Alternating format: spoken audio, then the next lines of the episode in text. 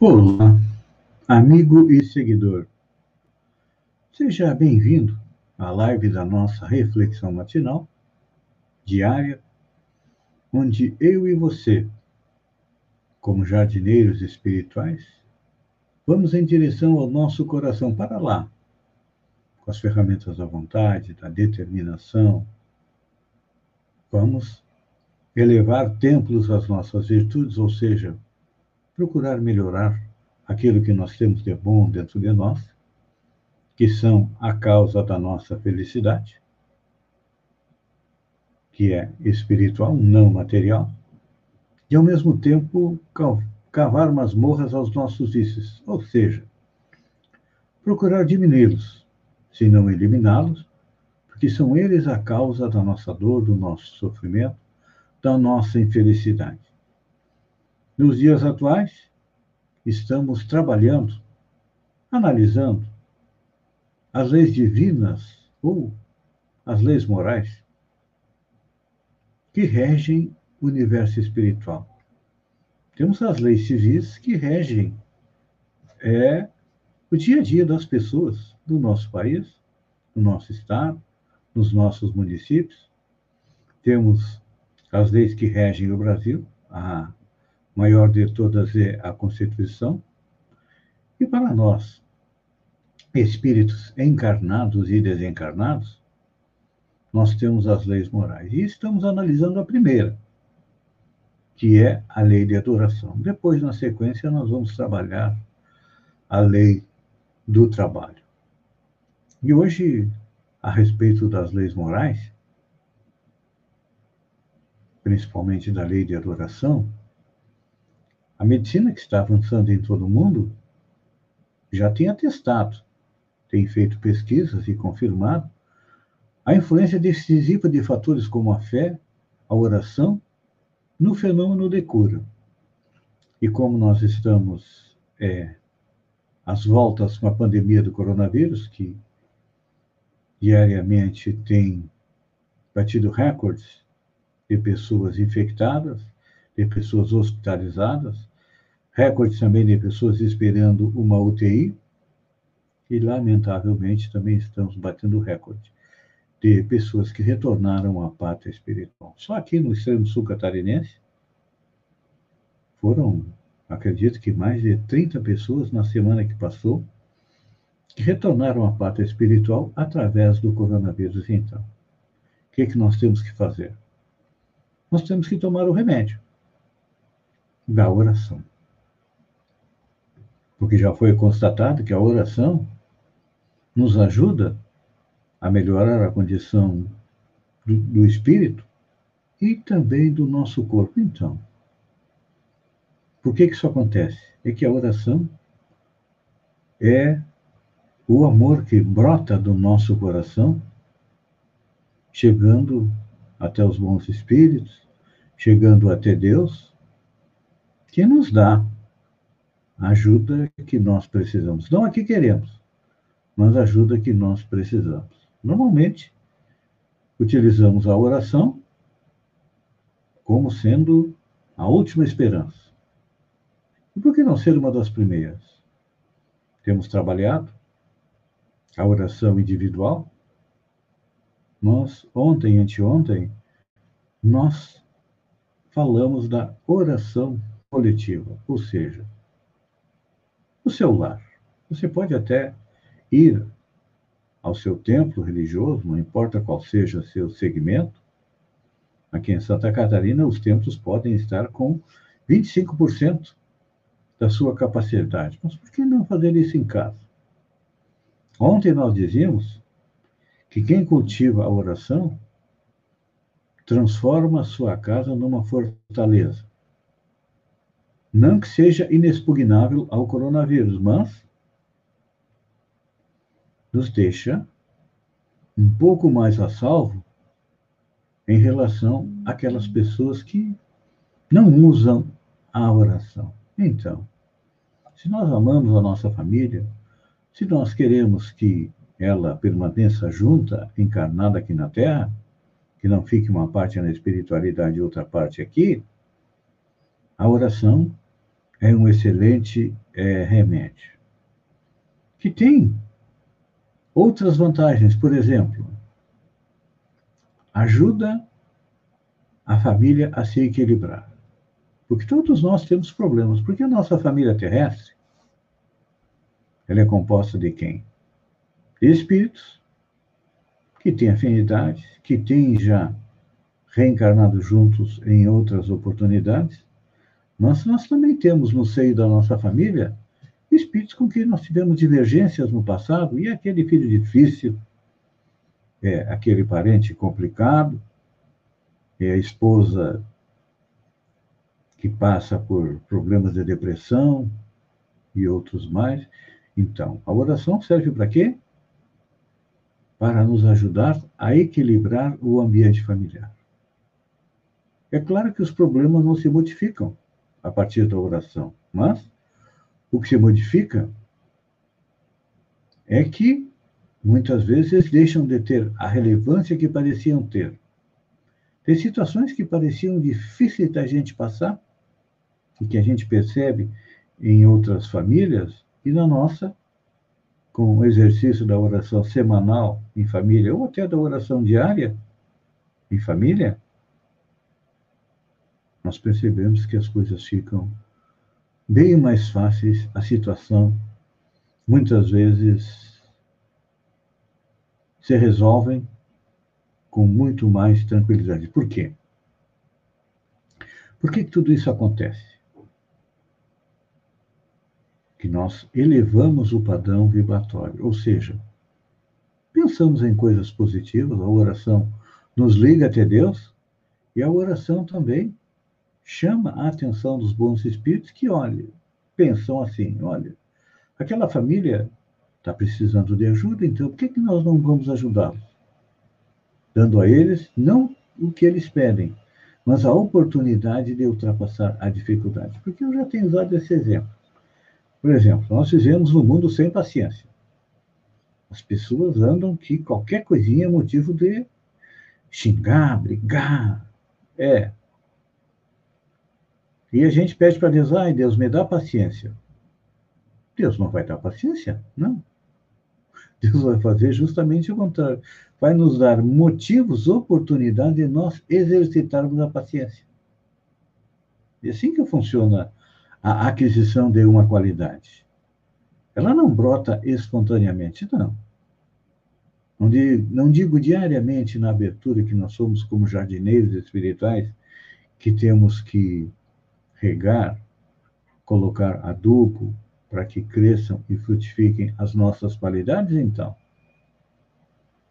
vem as oportunidades para que a gente adquira essa qualidade que nós estamos precisando. Então, aí nós percebemos nas famílias dos amigos desencontro, briga, preocupação, exagerada com questões corriqueiras. Isso na nossa, com a oração, acontece menos. Não que não aconteça. Acontece menos porque nós estamos sintonizados em Deus e nos bons espíritos. Então, esse é um dos principais motivos que todos nós precisamos e podemos fazer o nosso Evangelho no lar. Pode ser uma vez por semana, pode ser diário. Nós, do Centro Espírita Allan Kardec, estamos fazendo diariamente porque estamos colaborando. Colaboração pequena, um grão de areia. Mas esse grão de areia também é importante na praia, para quê? Para que o ambiente espiritual do planeta seja um pouco melhor. Pense nisso. Pratique isso. E virá que a vida sorrir para você. Se não agora, mas vai sorrir no futuro. Um beijo no coração e até amanhã, no amanhecer, com mais uma reflexão matinal.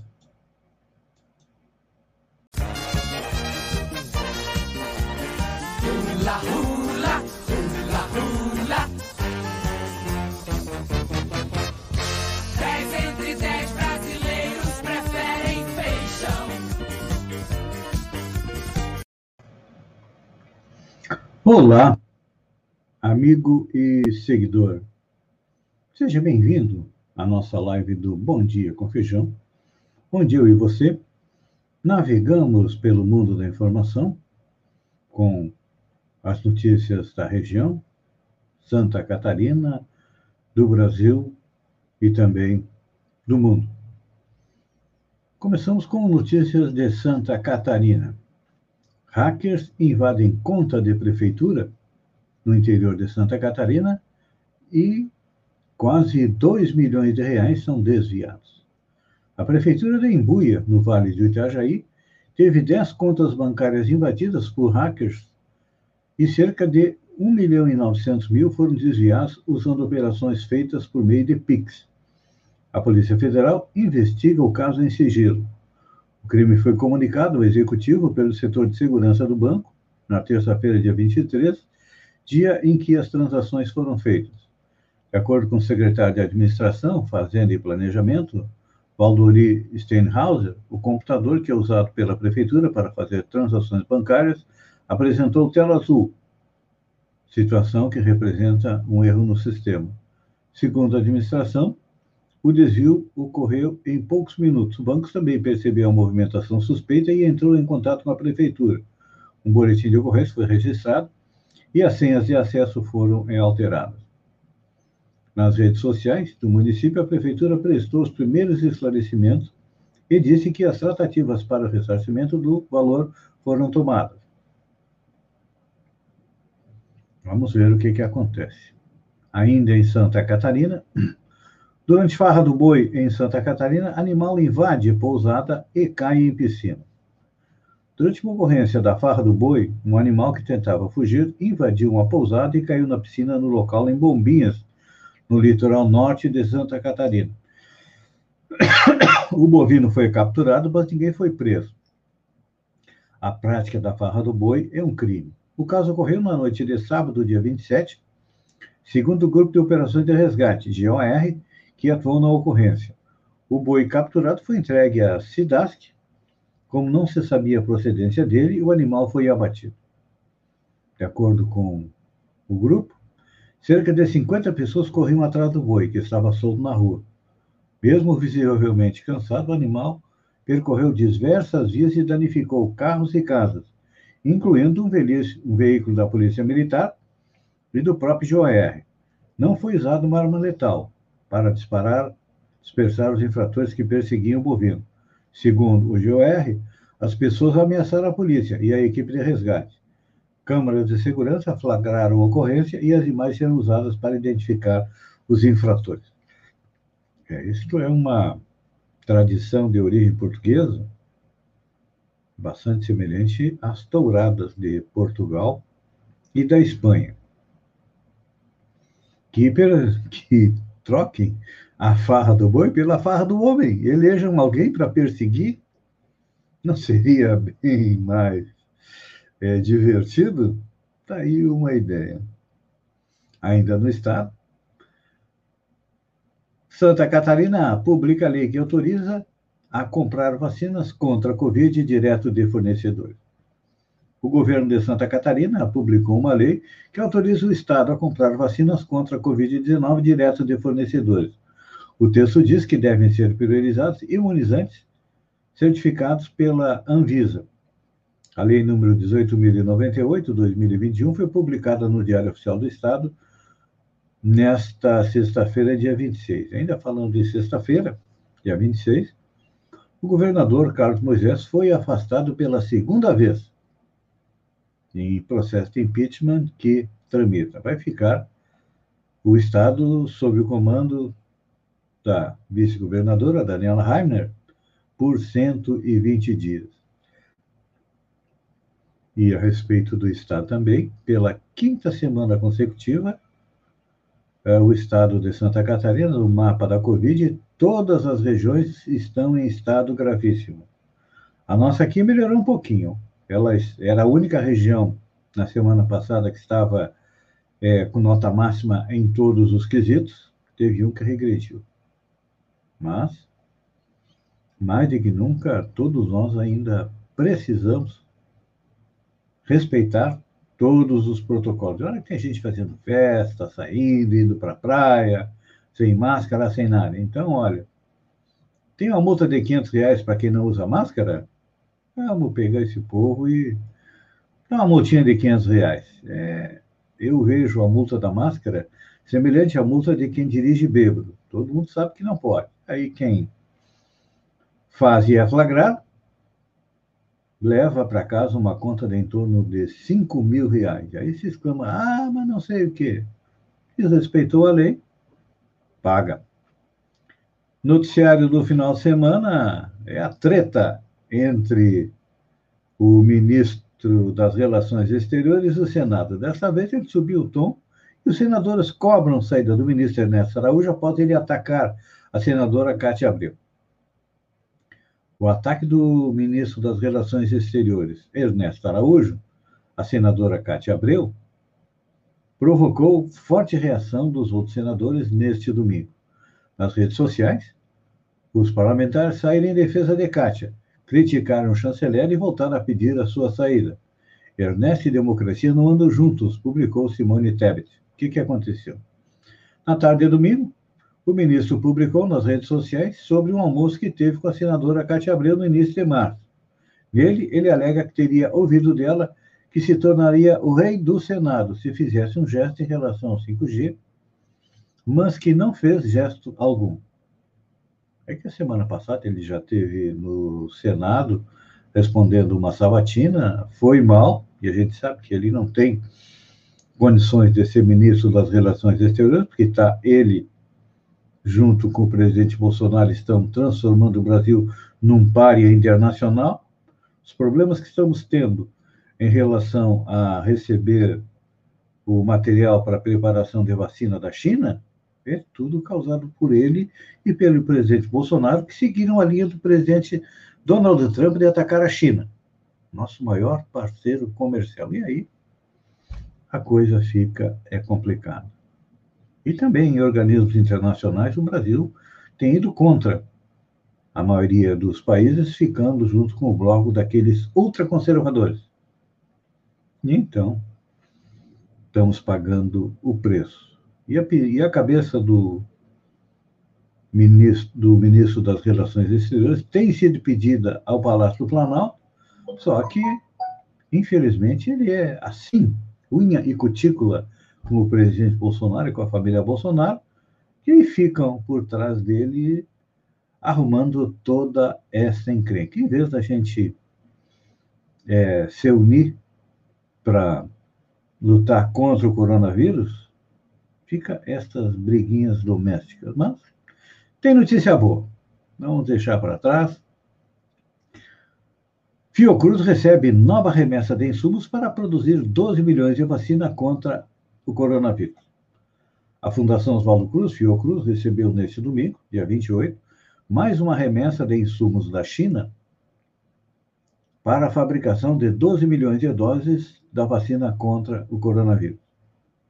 O avião pousou no Aeroporto Internacional Tom Jubim, o Galeão, às 6h22, vindo de Xangai. Segundo divulgou a Fiocruz, a fundação recebeu dois lotes farmacêuticos de ingrediente farmacêutico ativo, o IFA. A carga faz parte de quatro lotes previstos para chegarem nesta fase. Já chegou o primeiro, agora mais dois. Então, o último lote vai servir para produzir mais 5 milhões de vacinas. Então, vai acelerar, porque o governo brasileiro não está conseguindo cumprir o cronograma de vacina. Ameaçado de despejo, mãe e filha erguem casa com mais de 4 mil garrafas tiradas do lixo. Edna e Maria Gabriele se mudaram de Curitiba para Pernambuco atrás do sonho de morar perto da praia, de recomeçar. No entanto, um ano após a mudança, a mãe e filha se viram em situação difícil, ainda sem emprego e com as economias acabando, foram ameaçadas de despejo da casa que alugavam. E aí, o que, que aconteceram? foram catar garrafas no lixo e construíram uma casa com nada menos que 4.298 garrafas. Então, elas conseguiram uma moradia e ainda fizeram um favor para a natureza. são exemplos como esse que nós precisamos é, dos nossos políticos. É trabalhar junto, não ficar brigando. Aliás, eles brigam conosco, né? Eles se unem para quê? Para nos espremer, para nos ordenhar como se fôssemos uma vaca de leite. Amigo e seguidor, obrigado pela companhia. Fiquem com Deus, uma boa semana. Vamos cumprir todos os protocolos da saúde. E até amanhã, às sete horas, com mais um Bom Dia com Feijão. Um beijo no coração e até lá, então.